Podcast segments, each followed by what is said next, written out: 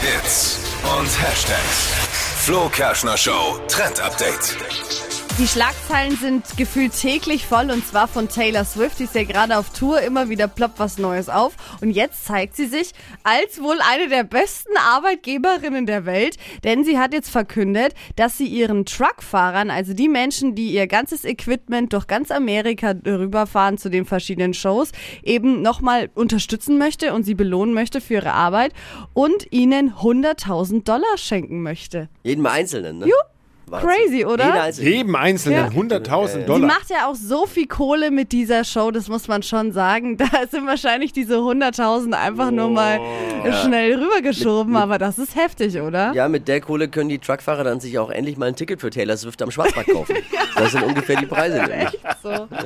Oh Mann. Ja, aber nice. Schöner Move. Ja. Ja, tolle Frau.